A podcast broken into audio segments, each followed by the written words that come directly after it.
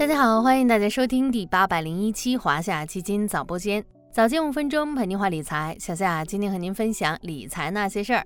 嗨，又到周一了，咱们今天来聊聊最近市场大火的一个新概念。如果你对今年的 A 股稍稍有一些了解的话，应该知道中特估这个概念。最近六个月时间里，中特估指数累计大涨百分之二十五点七三，远超过同期沪深三百指数，因此成为市场热议的话题，被众多机构认为是今年为数不多能与 TMT 竞争的重要赛道。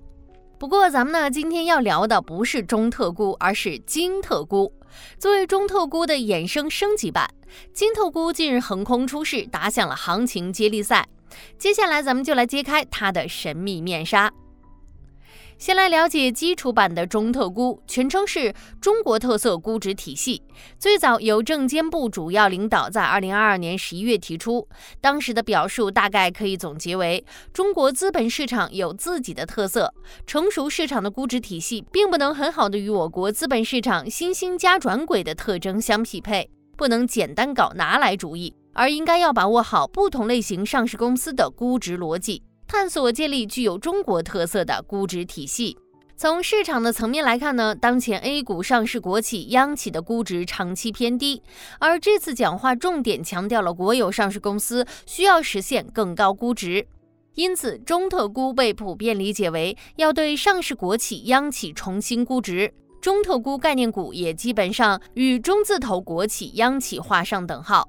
以中特估指数为例，目前七十九只成分股中，中字头的股票就有四十二只，数量占比超过百分之五十三。了解了中特估，与之一字之差的金特估又是什么呢？其实呢，就是字面的意思。中特估概念中的金融股主要涉及到银行、证券和保险这三个行业。还是以中特估指数的成分股为例，其中的中国人保、中国银行、中信银行就都属于金特估。说白了，金特估就是中特估的一个细分赛道，也可以理解成中特估的衍生概念。那么，在中特估概念捂了这么久之后，金特估举起的逻辑又是什么呢？既然是细分赛道、衍生概念，金特估闪亮登场，首先是与中特估行情延续息息相关的。环顾当前市场的环境，海外银行业危机余震犹存，美债上限问题尚未解决，叠加国内经济温和复苏，短期市场波动仍然比较大。在国内复苏进程仍不牢固的背景下，估值修复弹性较大的中特估概念确定性相对较强，因此也成为资金关注的重点。但由于呢，中特估概念提出后，很多国企、央企都迎来了一轮估值修复行情。部分品种已经累计了比较可观的涨幅，在市场位高情绪影响下，中特估概念近日也出现了连续调整。一方面呢是对中特估行情的长期看好，另一方面又是对短期涨幅过高的担忧。如果你是主力资金，你会怎么做呢？或许是寻找中特估概念中那些估值更低，同时又直接受益于经济复苏的品种，比如说金融。金融指数目前市盈率仅六点九九倍，处于近十年分位点百分之二十五点四九的位置。同时，金融还是周期行业的代表。去年四季度以来，经济数据总体向好，温和复苏也是复苏，对金融板块的整体估值提升具有积极作用。这么一说呢，是不是就不难理解金特估的崛起了呢？最后聊聊金特估的投资布局，咱们还是分三个行业来说。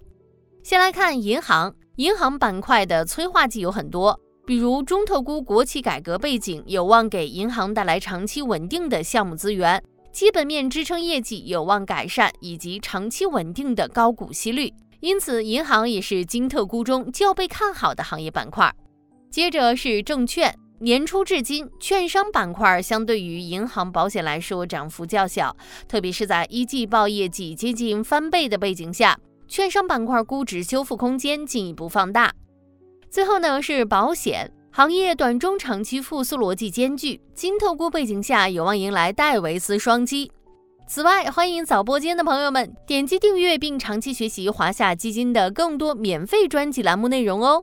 华夏基金早播间、华夏基金晚播间、华夏基金二零二三年度策略会。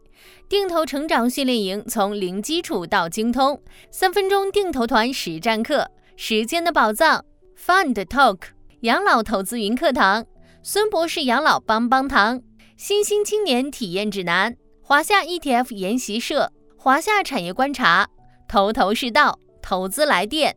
好了，今天的华夏基金早播间到这里就要结束了，感谢您的收听，我们下期再见。